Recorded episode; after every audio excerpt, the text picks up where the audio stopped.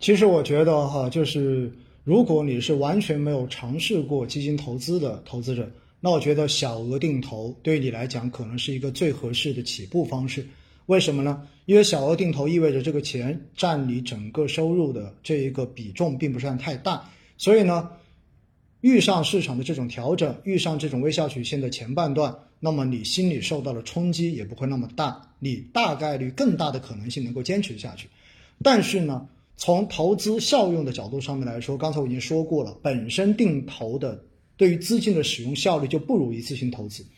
而如果大家还用小额投资，那就意味着你的资金的使用效率会变得更低。所以现实中间，我给我身边的朋友一般都建议他们一定要做大额定投，而不要去做小额定投。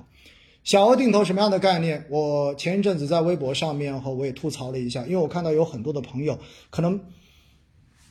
做定投的话，就是每周扣十块钱，甚至于有人的话每个月扣一百块钱。其实这对于我来讲的话，我就说 OK，我在二零一二年豆瓣上面就开始写很多文章，推荐大家做定投。我现在深刻的记得，在二零一四年的时候，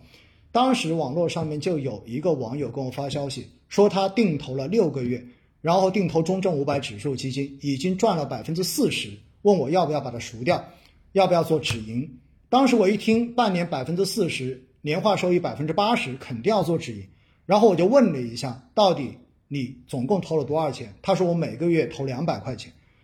但是瞬间我就觉得不知道该怎么回复他，因为六个月每个月扣两百块钱，扣了一千两百块钱，赚了百分之四十，也就意味着盈利四百八十块钱。那么这个时候你做止盈跟不做止盈，最终又有什么样子太大的区别吗？所以如果你做过小金额的定投，到最后也许你会发现这就是赚了收益率，但是根本没有赚到钱。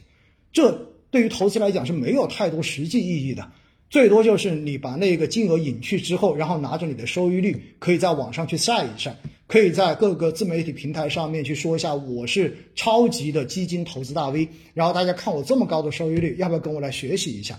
所以我建议大家哈，做大额定投才是一个真正能够既赚收益率又赚钱的这样的方式。像主持人刚才说到，有一千万该如何去做定投的计划？其实对于存量资金的定投来讲，或许你应该换一个思路，你应该把它当成一个分批布局的思路来考虑这个问题。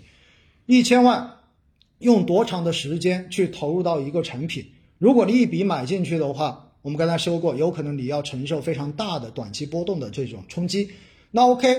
这个时候也许你就需要专业人士帮你来分析一下。比如说，从现在开始，市场的这种波动大概率会延续到什么时候？可能才会明确方向。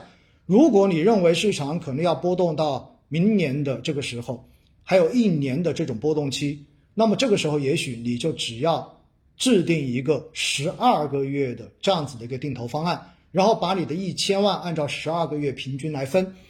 这样子的话每个月投入十二分之一，这就是一个大笔资金的分批配置方案。所以呢，针对不同的人，针对不同的收入水平。大额这个概念对每个人的感受是不一样的。比如说，我刚才说定投每个月两百块钱，然后的话，我觉得太少。也许有人会反驳我，那个人也许每个月收入才一千块钱，对不对？那他两百块钱也算不少了。我告诉大家，我自己采用的方式呢，基本上就是每个月我的月收入扣除掉我的基本生活开支之后，剩下部分的百分之七十。作为我的定投所有定投的扣款的一个总额的上限，所以呢，我觉得这样子在目前这样一个权益市场将获得大发展的这个时期，应该说是比较合适的。